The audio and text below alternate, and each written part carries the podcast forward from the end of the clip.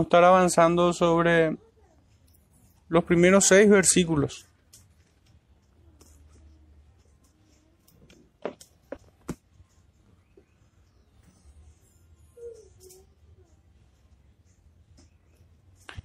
Dice así, Oseas 4, versículo 1 al 6. Oíd palabra de Jehová, hijos de Israel, porque Jehová contiende con los moradores de la tierra, porque no hay verdad ni misericordia ni conocimiento de Dios en la tierra. Perjurar, mentir, matar, hurtar y adulterar prevalecen, y homicidio tras homicidio se suceden. Por lo cual se enlutará la tierra y se extenuará todo morador de ella con las bestias del campo y las aves del cielo y aun los peces del mar morirán. Ciertamente, hombre, no contiendan ni reprenda a hombre, porque tu pueblo es como los que resisten al sacerdote. Caerás por tanto en el día y caerá también contigo el profeta de noche. Y a tu madre destruiré. Mi pueblo fue destruido porque le faltó conocimiento por cuanto desechaste el conocimiento, yo te echaré del sacerdocio, y porque olvidaste la ley de tu Dios, también yo me olvidaré de tus hijos. Pueden sentarse, hermanos, el Señor bendiga su palabra en medio nuestro y me ayuda a predicar con verdad esta mañana. El título de nuestro sermón es ¿Conoce la iglesia a su Dios? Es una pregunta, es una, interrogación que no solamente debemos hacernos nosotros, sino también debemos hacer todo aquel que, que profesa ser del Señor, de Cristo. Si realmente conoce al Dios de las Escrituras, o si solamente es fruto de medias verdades entremezclado con misticismos, cuentos y otro tipo de, creencias. Meditábamos en estos días que cuando uno dice yo creo, cuando el creyente dice yo creo, esta creencia debe estar fundamentada exclusivamente en la palabra del Señor. No puede estar cimentada sobre una opinión vaga e irresponsable acerca de, un texto, de un versículo, sino que debe ser, debe estar fundamentada sobre las escrituras, buscando diligentemente el significado de las palabras, buscando en la misericordia de Dios que nos conceda entendimiento, iluminación y guía del Espíritu Santo para poder entender el texto. Si nosotros no abordamos de esta manera el texto, ciertamente seremos propensos a no conocer a Dios realmente. Pudiéramos quedarnos con ciertas partes que nos agradan de las escrituras, y estaríamos desechando casi instintivamente aquellos que nos incomodan. Y de esa manera estaríamos fraguando un ídolo y no precisamente conociendo al Dios verdadero, al Dios de las escrituras. El profeta termina, termina acusándoles en este sentido, de que ellos no conocieron realmente a Dios. ¿Y cómo puede ser aquello? siendo que el apóstol Pablo mismo nos dice en, el libro de Romanos, en el capítulo 9, nos dice él que de, de, ellos, de, de, Israel, son la adopción, la gloria, el pacto, la promulgación, la promulgación de la ley, el culto y las promesas, de quienes son los patriarcas y de los cuales según la carne vino Cristo el cual es Dios sobre todas las cosas, bendito por los siglos. Amén. ¿Cómo puede ser? ¿Cómo puede ser que ellos no conozcan al Dios verdadero? Y bueno, es un poco la pregunta que hoy nos toca hacernos a nosotros mismos. Y así también a todo aquel que dice ser de Cristo. Pero a modo de introducción, hermanos, me gustaría traer una imagen del libro de los Hechos en el capítulo 19 es un evento bastante particular al cual me llevó el estudio y la meditación del profeta Oseas, de esta porción del capítulo 4 a esta imagen. Dicen Hechos 19, versículo 11 al 21 dice, y hacía Dios milagros extraordinarios por manos de Pablo, de tal manera que aún se llevaban a los enfermos los paños o los delantales de su cuerpo, y las enfermedades se iban de ellos. Y los espíritus malos salían, pero algunos de los judíos, exorcistas ambulantes, intentaron invocar el nombre del Señor Jesús sobre los que tenían espíritus malos, diciendo, os conjuro por Jesús, el que predica Pablo. Había siete hijos de un tal Ezeba, judío jefe de los sacerdotes que hacía esto. Pero respondiendo el espíritu malo, dijo, a Jesús conozco y sé quién es Pablo, pero vosotros, ¿quiénes sois? Y el hombre en quien estaba el espíritu malo saltando sobre ellos y dominándoles pudo más que ellos, de tal manera que huyeron de aquella, de aquella casa desnudos y heridos. Y esto fue notorio a todos los que habitaban en Éfeso, así judíos como griegos, y tuvieron temor todos ellos, y era magnificado el nombre del Señor Jesús. Qué notable, hermanos, es que existan personas quienes conjuran, entre comillas digo esto, o quienes utilizan el nombre del Señor para enseñar, para buscar milagritos, para buscar buenos augurios, para guiar una iglesia en nombre del Señor. Y el Señor obviamente no los conoce. Ese, es el primer presupuesto que nosotros debemos tener. Pero lo más humillante de todo es que aún los demonios se burlan de él, de esta clase de personas que dicen ser creyentes. A Pablo y a Jesús conozco, pero ¿y vosotros quiénes sois? le dice. Ciertamente esta es la realidad de muchos creyentes. Esta es la realidad de muchas iglesias que se pasan como exorcistas ambulantes, milagreros, al modo que vemos a este hombre. Pero ciertamente Dios no los conoce, son, forman parte de aquel grupo a quienes el Señor le dirá en aquel día, nunca os conocí, hacedores de maldad. Pero aún en este, en este estado temporal, aún los demonios hacen burla de esta clase de personas.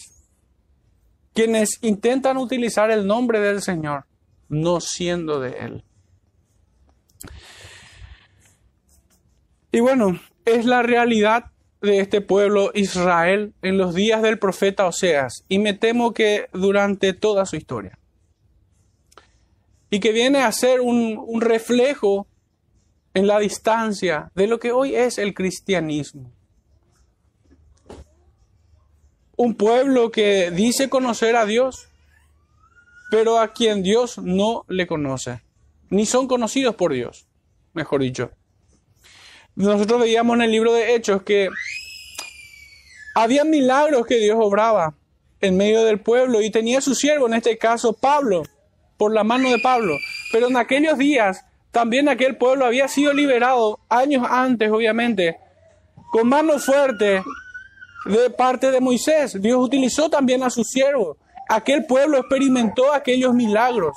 Podemos decir que aquí están todos los elementos en el libro de Hechos, así como en la historia pasada del antiguo Israel.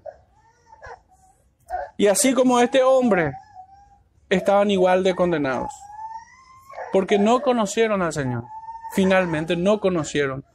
Solamente un pequeño remanente terminó conociendo al Señor aquellos en quienes el temor de Dios estaba en su corazón. Nuestros primeros dos versículos nos plantean un primer punto. Jehová acusa a todo hombre, de manera particular a Israel, pero ciertamente aquí también encontramos la doctrina del, del juicio general de todo hombre. Dice nuestros dos primeros versículos. Oíd palabra de Jehová, hijo de Israel, porque Jehová contiende con los moradores de la tierra porque no hay verdad ni misericordia ni conocimiento de Dios en la tierra. Perjurar, mentir, matar, hurtar, adulterar prevalecen, y homicidio tras homicidio se suceden. Hermanos, al mirar este texto, pareciera ser como que el profeta les acusa a aquellos israelitas que no hay conocimiento de Dios en la tierra porque ellos no anunciaron el Evangelio porque ellos no comunicaron, no dieron a conocer al Dios vivo. Pareciera esa la acusación, pero aquí vamos a encontrar dos, dos tipos de acusación, una de manera pasiva y una de manera positiva, podríamos decir, o activa. Oíd palabra de Jehová, hijos de Israel, porque Jehová contiende con los moradores de la tierra. Esta es la forma en que Dios trae al pueblo de Israel a juicio. Si bien podemos ver aquí, como decíamos, la forma del juicio general, en donde todo hombre será llamado a comparecer por todos sus pecados delante de Cristo. Conocemos nosotros, hermanos, el texto que dice que todo juicio fue dado a Cristo. El hombre natural definitivamente no entiende las cosas que son del Espíritu. Por tanto, ignora, y no tan solo ignora, no es una ignorancia pasiva, sino más bien una, una ignorancia volitiva que tiene que ver con el deseo de su corazón, el no conocer a Dios, porque de esa manera estaría preservando sus pecados, estaría haciendo a un lado sus juicios y la condenación eterna. Hermanos, ¿por qué, por qué a, los hombres les resulta muy conveniente no creer en Dios o tan solo mantenerlo en, el, en la esfera de la posibilidad? Como si alguien superior pudiera existir.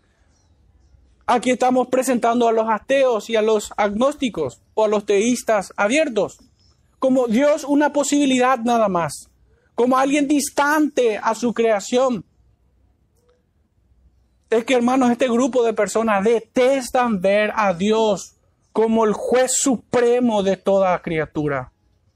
Detestan tenerlo como juez. Es tan distinto a ellos. Él es santo, puro de ojo como para mirar el pecado. El hombre, sin embargo, sus ojos están llenos de adulterio. Nos, revela la escritura. Por tanto, el hombre natural no entiende las cosas que son del Espíritu. Ignora, ignora voluntariamente, voluntaria y decisivamente, desprecia a Dios como juez supremo de todos los hombres, como un juez justo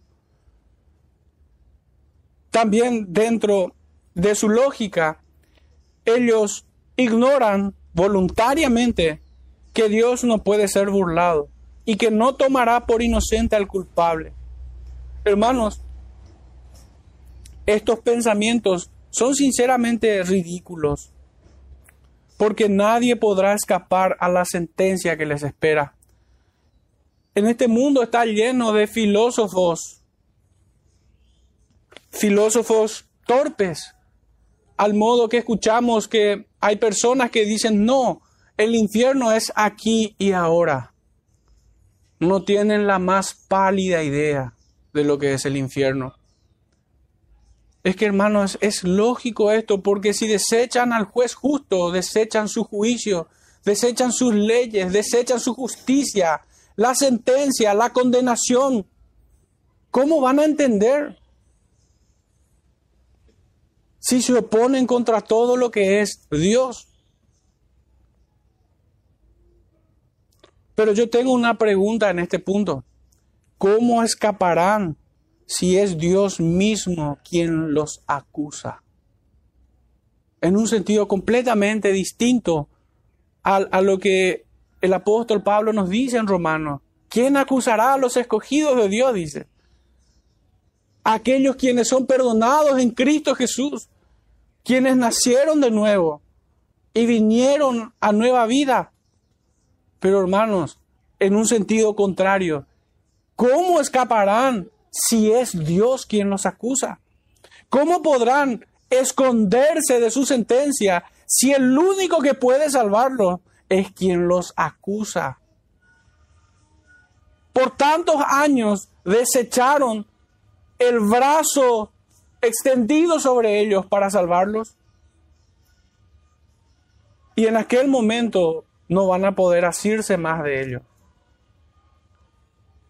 Y lejos de mostrarse como una mano abierta para salvar al pecador, se mostrará como un puño cerrado que aplastará a todo enemigo. La escritura nos dice que toda rodilla se doblará ante él en humillación, en vergüenza, en confusión de rostro. Esa es la suerte de aquellos quienes desechan a Cristo como un juez supremo sobre toda la creación. Pero hermano, ustedes pudieran pensar que, bueno, esto seguramente solamente tiene que ver con aquellos quienes abiertamente desprecian a Cristo. Y me temo que no. Porque esta no es la situación de Israel precisamente en este punto, ni tampoco lo es hoy en aquellos que dicen ser cristianos, sino más bien abarca, incluye a aquellos que dicen ser de Dios, pero que nada más vienen a la fe para espiar la libertad que tenemos en Cristo. Siguen siendo reos de muerte. Ya Judas nos dice en el verso 4 que hay hombres impíos que entran encubiertamente, dicen las congregaciones, que convierten en libertinaje la gracia de Dios y niegan al único Dios como soberano y a Jesucristo como nuestro Señor. Pero uno pudiera decir, pero ¿cómo pudiera alguien permanecer en una iglesia que tiene tal convicción? Hermanos, es que eso no es muy difícil de entender. Hay muchas personas que en la teoría, pudiéramos decir, tienen todo el catecismo, tienen todos los artículos de la confesión, pero en su vida práctica son ateos militantes. Son personas soberbias y rebeldes que no se sujetan al único Señor y Dios y a lo establecido por Él en su palabra. Ciertamente ellos dicen de que adoran a Dios, pero la voz acusatoria del profeta Amós sigue resonando en nuestros días. Ustedes más bien llevaron el tabernáculo de Moloch. Entonces esta es la forma en que se puede distinguir claramente que hay muchos, muchos hombres dentro de congregaciones y congregaciones hasta pudiéramos decir sinceras que se infiltran o que no precisamente llegan a las congregaciones para de manera activa corromper la iglesia. No. Terminan siendo todo su peregrinaje simplemente una asistencia nominal. No hay verdadero amor, ni por Cristo, ni por su evangelio, ni por su iglesia, ni por los perdidos. Es una asistencia nominal. Eso es peligroso, hermanos permanecer en ese estado. Porque el Señor nos, nos llama no solamente a salvación, sino nos comisiona en la salvación. Nos da una tarea, no hace creyentes holgazanes, ni inactivos, sino que cada creyente debe ser un servidor de Cristo en su congregación. El creyente no puede ser un apéndice, no puede ser un corcho que flota en el agua. El creyente es guiado de manera positiva, clara y transparente por su palabra, en el poder del Espíritu Santo, para la gloria de nuestro Cristo y del Padre Celestial. Así es que vemos, hermanos, el primer tipo de pecado de este pueblo. Decíamos, presentaba como pecados pasivos o inactivos, pudiéramos decirle. Porque el profeta dice en el verso 1 que no hay verdad, ni misericordia, ni conocimiento de Dios en la tierra. Es ausencia de algo. Por eso lo presento de esta manera.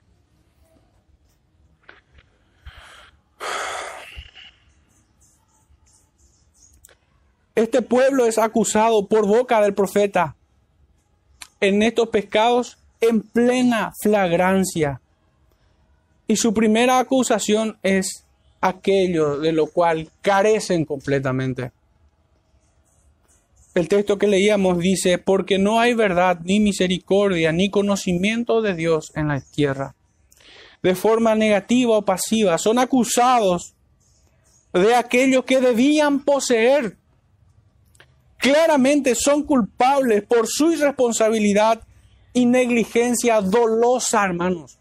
Es una negligencia dolosa, criminal. Hermanos, muchos viven en completa ignorancia del conocimiento de Dios, habiendo venido a la fe, y son culpables de no abrir su Biblia día con día, de menospreciar las promesas que el Señor pone en su palabra para aquellos cuya delicia está en la ley de Jehová.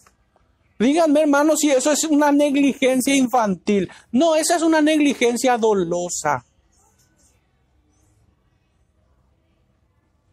Es un crimen de muerte. ¿Y por qué me pongo tan dramático? Pudiéramos pensar. Pero hermanos, el apóstol Pedro dice de que sus palabras son vida. Solamente en ti hay palabras de vida eterna. Y despreciar eso, hermano, es muerte. También el Señor mismo dice que mis palabras son espíritu y son vida, dice el Señor. El salmista una y otra vez ruega al Señor, vivifícame en tu palabra. Y por, por una cuestión de, de inferencia, hermanos, el verdadero avivamiento de una iglesia, de la vida de una persona, de un creyente, es únicamente en la palabra. Avivamiento no es tener una emoción fervorosa de levantarse temprano, o de crecer en números en la iglesia, o de hacer caridad, asistencialismo, proselitismo. No, hermanos. El verdadero avivamiento tiene que ver con el crecer en el espíritu. Y mi palabra es espíritu, dice el Señor. Ciertamente hay congregaciones que son miles, millones, incluso en los países orientales. Muchas incluso se jactan de ser la iglesia más grande, de tener el coro más numeroso, de tener la orquesta más impresionante. Pero ¿acaso eso es avivamiento? Creo que no. El verdadero avivamiento es en la palabra del Señor. Por tanto decía de que el pecado de este pueblo de Israel es una negligencia dolosa, llevado a cabo maliciosa y deliberadamente despreciaban al Dios de vida. Ellos tenían la responsabilidad de enseñar a todo el pueblo. Los sacerdotes y los magistrados de aquellos días, los jueces, debían llevar al pueblo de Israel una y otra vez al Señor, al verdadero conocimiento. Al modo que nuestro Señor dice en Juan 17:3, esta es la vida eterna, que te conozcan a ti, así los sacerdotes y magistrados del tiempo de aquel Israel antiguo, del antiguo Israel, debían llevar al pueblo al verdadero conocimiento y ejercitarlos en el temor a Jehová.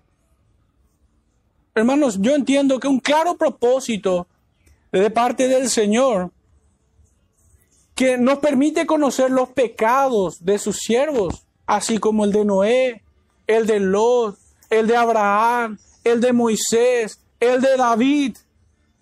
Para nuestra enseñanza fueron escritas para ver las consecuencias del pecado y temer. Temer a un Dios santo, dolernos por haber pecado contra Él. Pero así también están los pecados de Saúl y de Judas y de muchos otros más, de Caín, que no se arrepintieron nunca, que no vinieron sinceramente al Señor.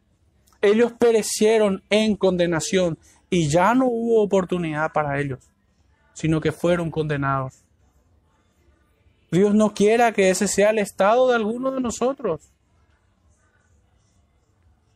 No tengamos como una base segura para nuestra tranquilidad nuestro corazón, porque sabemos que es engañoso. La única base sólida para estar en paz y confiado en esto es en su bendita palabra es confiando en sus promesas, es asintiendo todas sus amonestaciones, es viniendo en arrepentimiento día con día por nuestros pecados. Esa es la forma segura de apelar a Cristo, de buscar en el Espíritu, de adorar al Padre, al Hijo y al Espíritu. Es la única forma segura de caminar en los pasos de los profetas, en las sendas antiguas, que siguieron los apóstoles, sintiendo lo mismo que sintió Cristo y sus discípulos. Es la única forma segura. Nosotros no podemos tomar tan solo uno de estos puntos para aferrarnos a ellos y desatender el resto. Eso sería terrible negligencia también.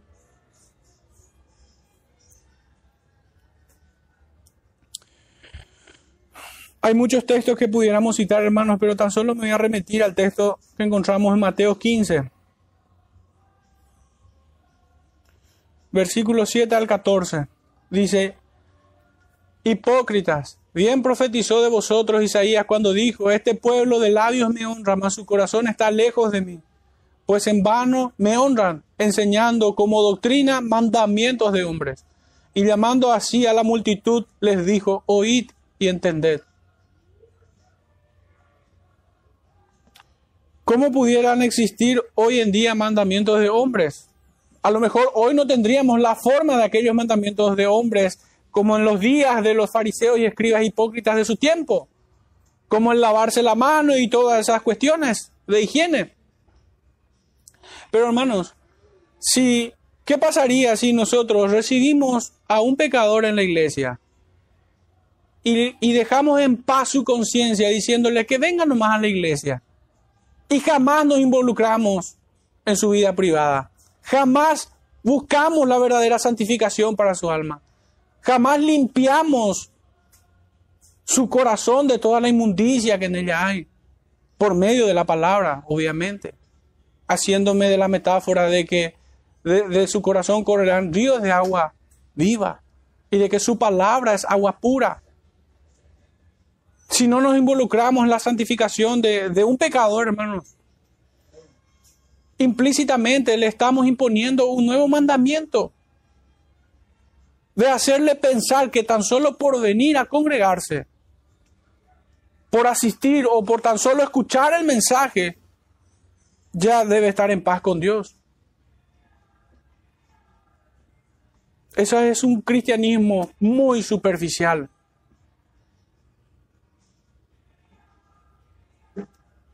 y del cual creo que no hay vida allí.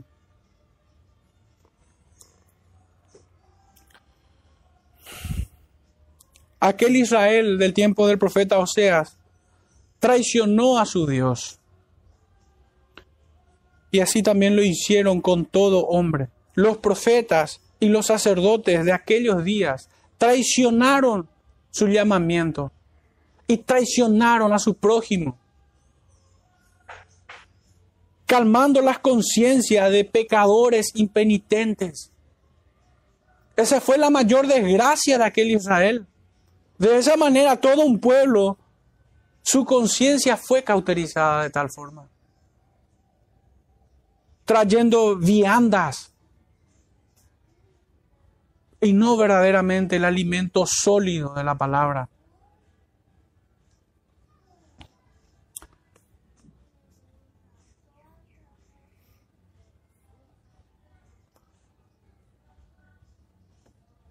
Mateo 22, 34 dice, entonces los fariseos, oyendo que habían hecho callar a los saduceos, se juntaron a una. Y uno de ellos, intérprete de la ley, preguntó por tentarle, diciendo, Maestro, ¿cuál es el gran mandamiento en la ley? Jesús le dijo, amarás al Señor tu Dios con todo tu corazón y con toda tu alma y con toda tu mente. Este es el primero y grande mandamiento. Y el segundo es semejante, amarás a tu prójimo como a ti mismo. De estos dos mandamientos dependen toda la ley y los profetas. La acusación del profeta Oseas concretamente es de que este pueblo se hartó de quebrantar los diez mandamientos, hasta el hartazgo. No adoraron a Dios, porque no lo amaban. Y tampoco amaban al prójimo. Eran ciegos, guías de ciegos. Ellos no entraban a la salvación, ni tampoco permitían que entren. Al punto que cuando conseguían un prosélito lo hacían dos veces muertos y desarraigados. Ellos ofrecían la religión de muerte y condenación. Aunque por fuera estaba muy bien presentada. De hecho, el Señor les dice sepulcros blanqueados. Este pueblo pecó contra toda la ley de Dios. Sinceramente no los conocían. Así como las palabras de Cristo no hallaba cabida en su tiempo, tampoco en este tiempo halló cabida. Despreciaban, dice el Evangelio de Juan 8:47, el que es de Dios, las palabras de Dios oye. Por esto no la oís vosotros, porque no sois de Dios. Y en cuanto al verbo oír, hermano, no se trata del fenómeno acústico de tan solo oír la palabra, escuchar, sino más bien el oír con fe, por buscar una forma sintética de presentar la idea. Oír es obedecer. Obedecer a lo que el Señor da. De hecho, es tan así, hermanos, que nosotros leemos en Hebreos 11 que por medio de la fe Abraham ofreció, eh, perdón, Abel ofreció más excelente sacrificio. Por medio de la fe, Moisés despreció los lujos de Egipto por los vituperios de Cristo. La fe produce obediencia. En cambio, la incredulidad, desobediencia, aunque la forma del conocimiento esté en su cabeza. Hay una fe que salva y es la que obra. es la que nos conduce en las sendas antiguas, en el camino de buenas obras que preparó de antemano para que anduviésemos en ellas. Pero también está la fe que condena, y es la fe de los demonios, que creen y tiemblan, pero no pueden sujetarse en obediencia. Son rebeldes, impenitentes. Primera de Juan capítulo 4. Versos 6 al 8 dice, y esto es de lo que ellos carecían. Nosotros somos de Dios. El que conoce a Dios nos oye, dice. El que no es de Dios no nos oye. En esto conocemos el espíritu de verdad y el espíritu del error. De error. Amados, amémonos unos a otros, porque el amor es de Dios. Todo aquel que ama es nacido de Dios y conoce a Dios. El que no ama no ha conocido a Dios, porque Dios es amor. Hermanos, y en cuanto se refiere al amor que el creyente tiene por Dios, podemos buscar su verdadero sentido y significado en las palabras de Cristo. Si me amáis, guardad mis mandamientos. O podemos buscar de vuelta en, Juan de vuelta, pero en su segunda epístola, versículo 6, donde dice, este es el amor, que andemos según sus mandamientos. Aquel pueblo de Israel escuchó la exhortación del profeta Oseas. Y no solo de él, de los anteriores y de los siguientes que vinieron. Pero nunca se sujetaron a sus mandamientos nunca oyeron sinceramente. Sus oídos estaban incircuncisos, así como su corazón. Es a este pueblo el que el Señor les acusa y los sentencia.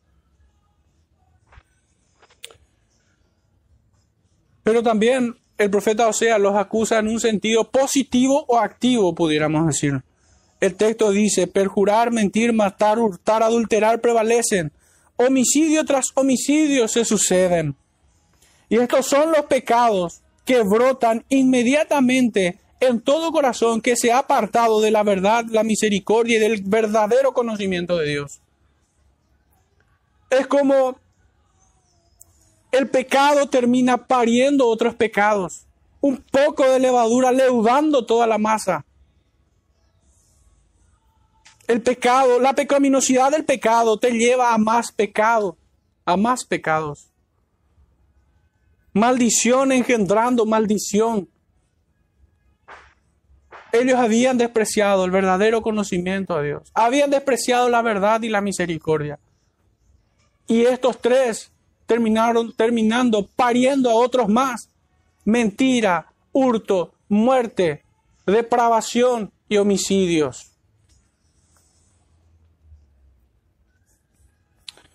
Hay una palabra bastante interesante en este versículo que es perjurio, perjurar.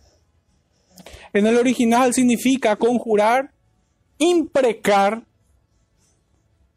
o juramentar con engaño. En una connotación negativa, claramente, ¿verdad?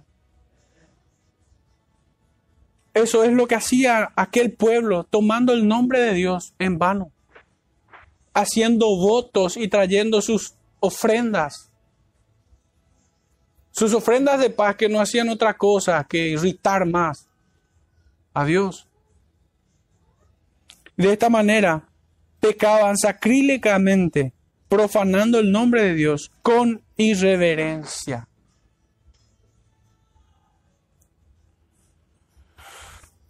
La segunda palabra que me pareció necesaria definir es esta que encontramos al lado, mentir. Parece que su significado es llano, ¿verdad? Es, es algo que no es verdadero. Pero hermanos, la mentira también es, se puede cometer mentira o se puede mentir diciendo la verdad. Podemos decir yo te amo mintiendo. Puedo decir yo creo siendo incrédulo. Es decir la verdad con doblez. Es no siendo veraz, fingiendo, mintiendo a Dios y al prójimo. Por eso el profeta Jeremías dice que tiemblo delante de tus santas palabras. ¿De dónde salió la hipocresía? Dice de Jerusalén. Aún en mi casa hay maldad, dice. Es ese tipo de mentira del que estamos hablando.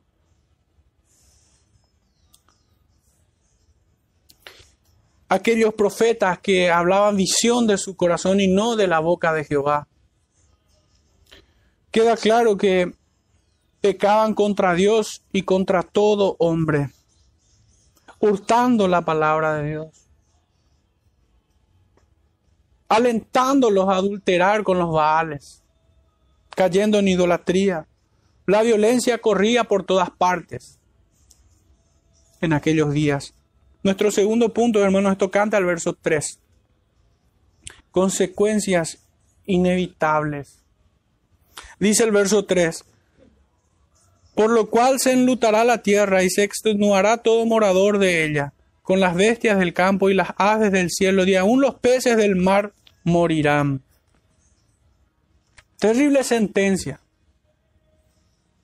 De hecho, esto es tan evidente, hermanos, que lo tenemos delante de nuestros ojos todos los días.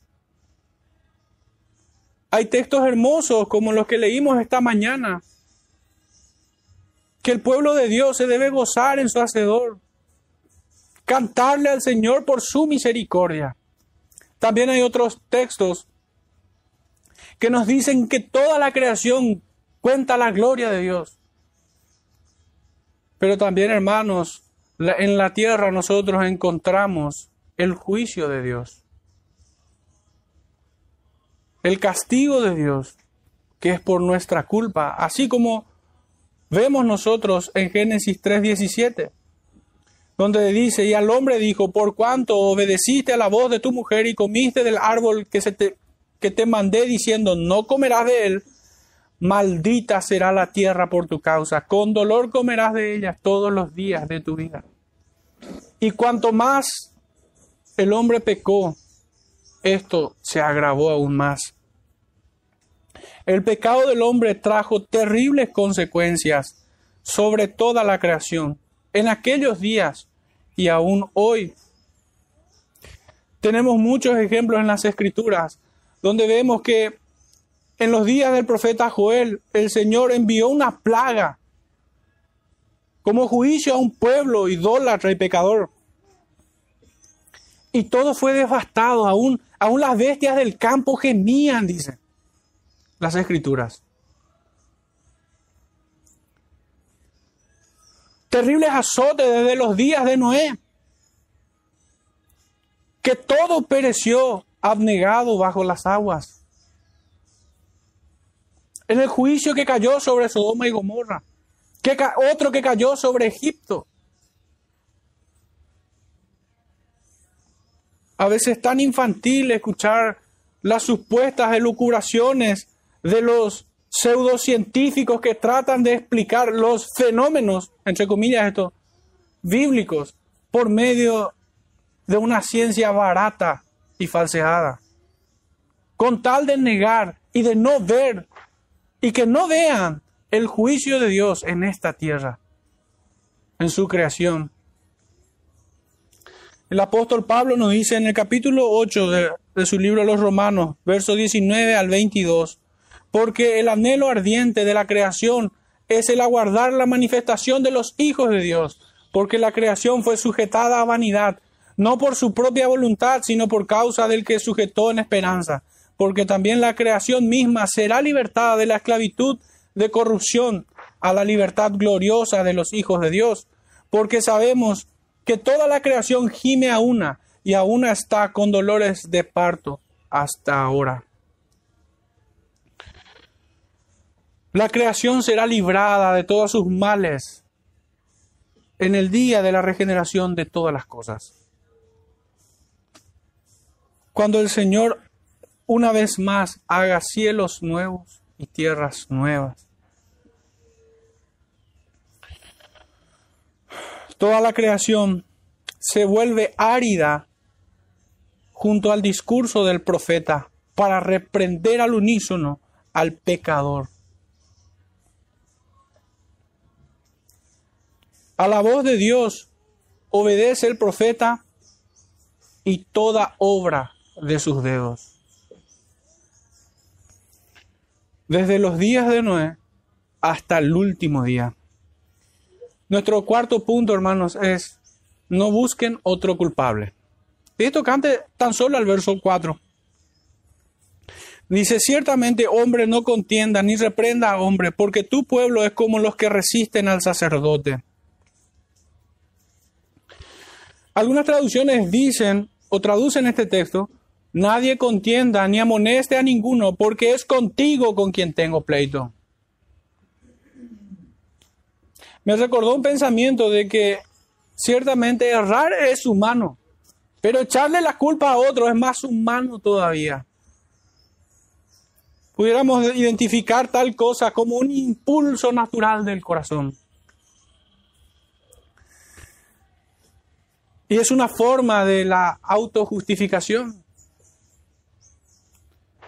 En aquellos días los sacerdotes se escandalizaban tratando de culpar a otro hombre, pero el Señor les calla la boca, les tapa la boca. Tenían que meditar ellos en su propio pecado, pero así también todo hombre que busque evadir su responsabilidad el Señor les calla, diciéndoles que no contienda hombre con hombre y que, no, y que reprenda a ninguno. Porque mi pleito es contigo.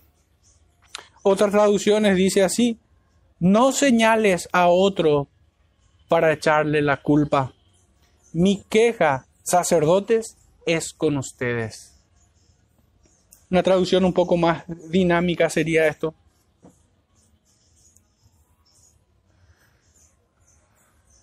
El apóstol una vez más nos dice en 1 Corintios 4, 5, así que no juzguéis nada antes de tiempo hasta que venga el Señor, el cual aclarará también lo oculto de las tinieblas y manifestará las intenciones de los corazones.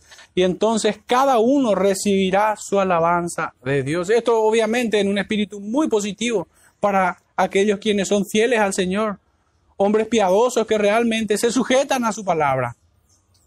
Pero hermanos, va a salir toda cosa oculta toda intención del corazón, incluso aquellas cosas que a los ojos de los hombres son buenas, pero no así la intención. No así la intención. El Señor juzgará todo. No solamente nuestros actos, no solamente toda palabra ociosa que salga de nuestra boca. Y esto es importante.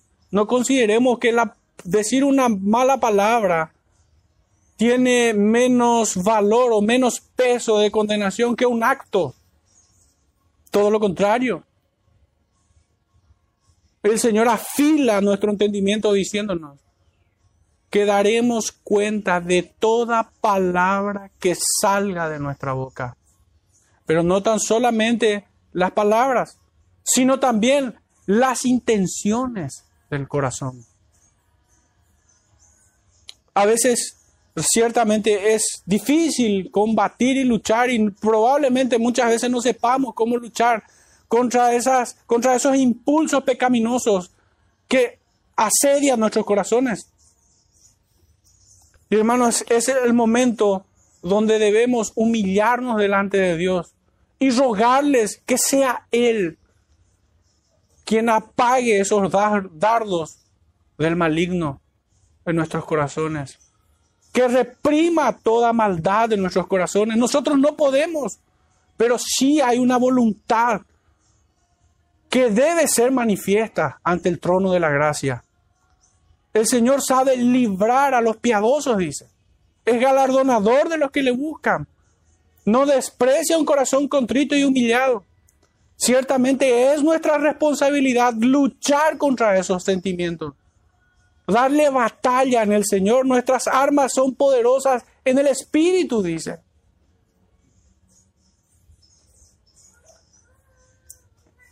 Y no debemos declinar en esta batalla hasta darle muerte a esos, a esos sentimientos, a esos pensamientos que nos llevan a pecar. Pero es la condición natural de los que se pierden el no asumir su culpa y si fuera posible culparle a otro por todas sus desgracias. Eso era lo que estaba en el corazón de este pueblo. Y fíjense que es un patrón de conducta. Habiendo ya pasado por, por el profeta Amós, recordarán fácilmente lo que, lo que quería hacer Amasías, excusando al rey y su templo, reprendiendo al profeta Amós con insolencia, obviamente. Amós 7, versículo 10 en adelante dice, entonces el sacerdote Amasías de Betel envió a decir a Jeroboam, rey de Israel, Amós se ha levantado contra ti en medio de la casa de Israel. La tierra no puede sufrir todas sus palabras porque así ha dicho Amós, Jeroboam morirá a espada, Israel será llevado de su tierra en cautiverio. Y Amasías dijo a Amós, vidente, vete, huye a tu tierra de Judá, y come allá tu pan y profetiza allá, y no profetices más en Betel, porque es santuario del rey y capital del reino. Fíjense la forma vil del comportamiento de un religioso, de un, de un de una religión, es la expresión de la religión muerta, el excusarse, el buscar culpable en otro, el no internalizar su pecado. El creyente debe escandalizarse de su pecado. No es una buena práctica el no querer analizar nuestros pecados. No es una buena práctica. Más bien debiéramos meditar y ver la fealdad la maldad que hay en el pecado. Cuán horrible y espantoso es.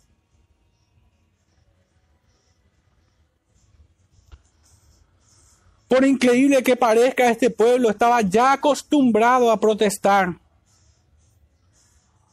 insolentemente ante los juicios de Dios y sin argumento válido, obviamente. El salmista nos dice esto mismo en el Salmo 14, 1 al 4, pero el apóstol Pablo vuelve a traer sus palabras en Romanos capítulo 3, versos 10 al 18. Dice, como está escrito, no hay justo ni aun uno, no hay quien entienda, no hay quien busque a Dios. Todos se desviaron, se desviaron, a una se hicieron inútiles. No hay quien haga lo bueno, no hay ni siquiera uno. Sepulcro abierto de su garganta, con su lengua engañan. Veneno de áspides hay debajo de sus labios. Su boca está llena de maldición y de amargura. Sus pies se apresuran para derramar sangre. Quebranto y desventura hay en sus caminos.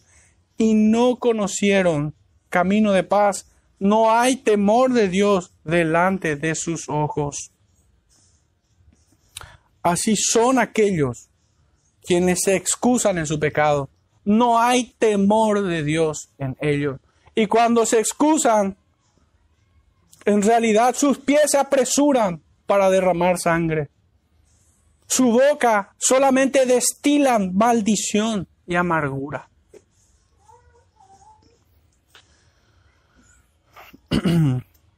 Nuestro final punto esto canta el verso 5 y 6. Sentencia final sobre los apóstatas. Dice nuestro texto, caerás por tanto en el día, y caerá también contigo el profeta de noche, y tu madre, y a tu madre destruiré. Mi pueblo fue destruido porque le faltó conocimiento. Por cuanto desechaste el conocimiento, yo te echaré del sacerdocio y porque olvidaste la ley de tu Dios, también yo me olvidaré de tus hijos. Hermanos, a veces se, repite tan trivialmente esto de que mi pueblo pereció por falta de conocimiento, como si fuera que el conocimiento de, qué sé yo, de una doctrina, y que es importante, no, estoy, no tengo la intención de, de evaluar alguna doctrina, ni mucho menos, pero no es tan solo una doctrina de lo que carecen, carecen de Dios. No conocen a Dios.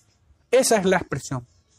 Esta expresión no cabe en un creyente que no conoce todas las doctrinas, más bien es aplicable a aquellos que conociendo la doctrina no conocen a Dios. Así como fue la circunstancia en su momento del apóstol Pablo, siendo formado a los pies de Galmaliel, iba en contra de Cristo. Eh, sus pies se apresuraban al mal, a derramar sangre. Él mismo lo cita. Y el Señor les dice, dura cosa te dar cosas contra el aguijón. Pero en aquellos días del profeta Oseas, el ciudadano común y aún el magistrado y el sacerdote serían castigados. Y con ellos todo el pueblo.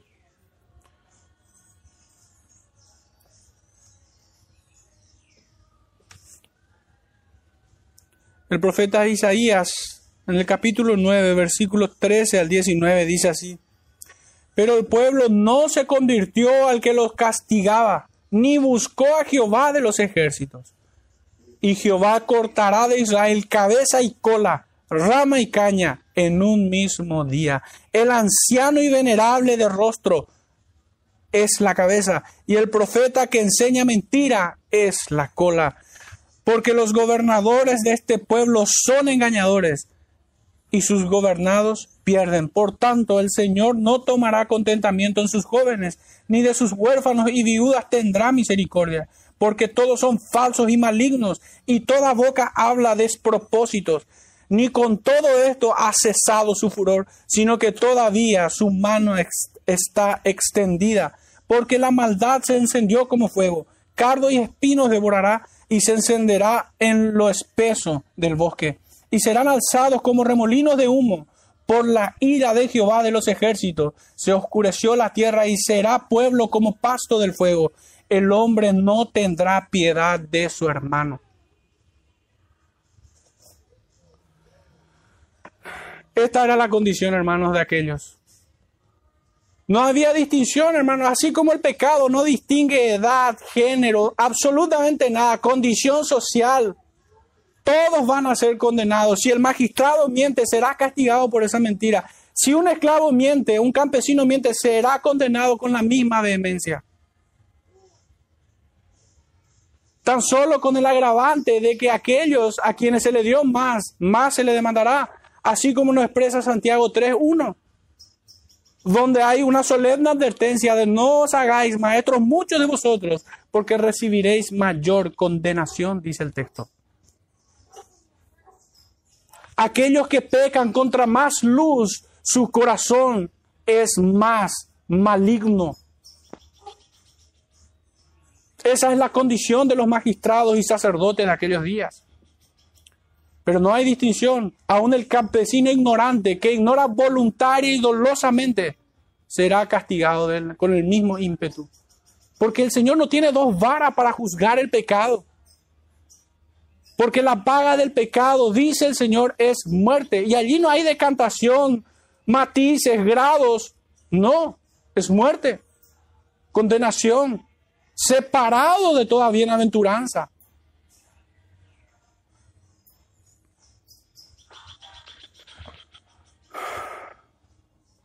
Pero el profeta Ezequiel hace un apartado importante que quiero traer también a mención. En el capítulo 13 del profeta Ezequiel, versos 9 al 16, dice así, estará mi mano contra los profetas que ven vanidad y adivinan mentira. No estarán en la congregación de mi pueblo, ni serán inscritos en el libro de la casa de Israel, ni a la tierra de Israel volverán, y sabréis que yo soy Jehová el Señor. Sí, por cuanto engañaron a mi pueblo diciendo paz, no habiendo paz. Y uno edificaba la pared y he aquí que los otros recubrían con lodo suelto. Di a los recubridores con lodo suelto que caerá. Vendrá lluvia torrencial y enviaré piedras de granizo que la hagan caer. Y viento tempestuoso la romperá. Y he aquí cuando la pared haya caído, no os dirán, ¿dónde está la embarradura con que la recubristeis? Por tanto, así ha dicho Jehová al Señor, haré que le rompa viento tempestuoso con mi ira, y lluvia torrencial vendrá con mi furor, y piedras de granizo con enojo para consumir. Así desbarataré la pared que vosotros recubristeis con lodo suelto, y la echaré a tierra, y será descubierto su cimiento, y caerá, y seréis consumidos en medio de ella, y sabréis que yo soy Jehová. Cumpliré asimismo mi furor en la pared y en los que recubrieron con lodo suelto. Y os diré, no existe la pared ni lo que la recubrieron. Los profetas de Israel que profetizan acerca de Jerusalén y ven para ella visión de paz, no habiendo paz, dice Jehová el Señor. Sufrirán pérdida. Todos aquellos que intentan sobreedificar sobre otro fundamento que no es Cristo, sobre otro fundamento que no es su palabra, que no es la santificación de una iglesia. Aquellos que ingenuamente piensan que son salvos o que serán salvos en aquel día por asistir a una congregación, sufrirán pérdida si no vienen en arrepentimiento y fe al Señor. Grande será la ruina de aquellos. A lo largo de toda la historia de la humanidad, el pueblo de Dios ha caído de tal forma que el profeta exclama, aún en mi casa hallé maldad. Aunque los líderes serán juzgados y castigados, aún todo el pueblo perecerá junto con ellos. Si bien el profeta y el sacerdote son los principales responsables de tal desastrosa situación, el pueblo se congració con ellos y disfrutó de sus discursos halagueños. Así fueron ciegos, guías de ciegos, necio que sigue a otro necio. El profeta traicionó a su madre y su madre la apañó. Terminó apañando el pecado de sus hijos. Por eso el profeta dice, en el verso 6, ya casi terminando, Verso 5, perdón. Y a tu madre destruiré. Está tipificando al pueblo de Israel. Y matará a sus hijos, dice en el verso 6. Los profetas son hijos de Israel, del pueblo de Israel. Y serán destruidos ambos. Y los profetas serán culpables de la destrucción de todo el pueblo. Su sangre será sobre sus cabezas.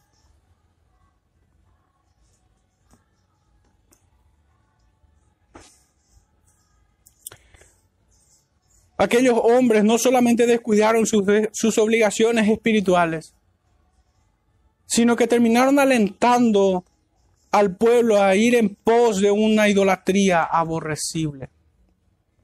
Que en aquellos días se llamó Baal, hoy se llama culto a la personalidad y toda clase de vanidad que tenemos en las iglesias hoy.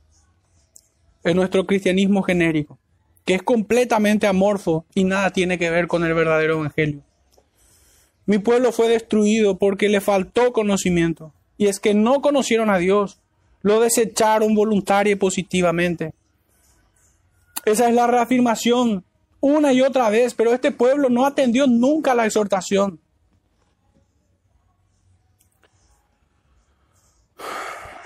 El profeta Isaías en el capítulo 45, verso 20 dice, Reuníos y venid Juntaos todos los sobrevivientes de entre las naciones. No tienen conocimientos aquellos que erigen el madero de su ídolo y los que ruegan a un Dios que nos salva. Mm. Hermanos, el Dios que salva es el Dios que santifica. Por tanto, aquellos que piensan que solamente es Dios que salva y no que santifica, califica para la acusación del profeta Isaías. Estos son los que ruegan a un Dios que no salva, un Dios con minúscula. El profeta Jeremías, en el capítulo 5, versículos 3 y 4 nos dice así, oh Jehová, no miran tus ojos a la verdad, los azotaste y no les dolió, los consumiste y no quisieron recibir corrección, endurecieron sus rostros más que la piedra, no quisieron convertirse. Pero yo dije, ciertamente estos son pobres, han enloquecido, pues no conocen el camino de Jehová, el juicio de su Dios.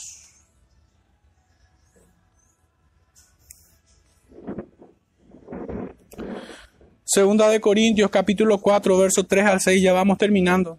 Dice así, pero si nuestro evangelio está aún encubierto, entre los que se pierden está encubierto, en los cuales el Dios de este siglo cegó el entendimiento de los incrédulos, para que no les resplandezca la luz del evangelio de la gloria de Cristo, el cual es la imagen de Dios, porque no nos predicamos a nosotros mismos, sino a Jesucristo como Señor. Como Señor, dice el texto. Y a nosotros como vuestros siervos, por amor de Jesús, porque Dios que mandó que desde las tinieblas resplandeciese la luz, es el que resplandeció nuestros corazones para iluminación del conocimiento de la gloria de Dios en la faz de Jesucristo.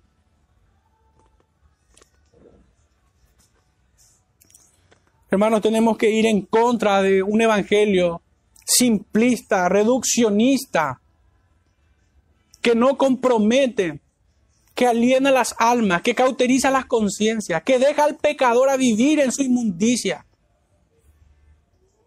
Debemos oponernos contra el engaño de Satanás, que viene enlatado con el nombre de cristiano, pero que en realidad no lo es. Es un evangelio adulterado que permite que el pecador se siga deleitando en sus pecados, en sus delitos y pecados. Aquel que conoce a Dios ciertamente se santifica en su palabra. Crece en esta hermosa doctrina de la santificación. No tan solo en conocimiento, sino también en, en su conducta de vida. Hermanos, ¿qué podemos agregar a todo esto para cerrar? Y es rogar con el salmista, ciertamente. Es el propósito del presbiterio en algún momento hacer una serie sobre el Salmo 119. Pero tan solo quiero traer una porción de ella para que meditemos un poco en cómo el salmista ruega por esto, hermanos, acerca de todos estos temas que hemos visto. Dice desde el verso 25 al 32, abatida hasta el polvo está mi alma vivifícame según tu palabra. Te he manifestado mis caminos y me has respondido. Enséñame tus estatutos. Hazme entender el camino de tus mandamientos para que medite en tus maravillas. Se deshace mi alma de ansiedad. Susténtame según tu palabra. Aparta de mí el camino de la mentira y en tu misericordia concédeme tu ley. Todo aquello que aquel pueblo carecía, verdad, misericordia y verdadero conocimiento de Dios. Escogí el camino de la verdad, he puesto tus juicios delante de mí. Me he apegado a tus testimonios, oh Jehová, no me avergüences. Por el camino de tus mandamientos correré cuando ensanches mi corazón. Finalmente, el salmista confía y apela únicamente a la gracia soberana de un Dios todopoderoso que circuncida el oído de sus hijos, que circuncida el corazón de su pueblo y que les conduce en esta, en esta peregrinación de la tierra al cielo. Eso es el ruego del salmista.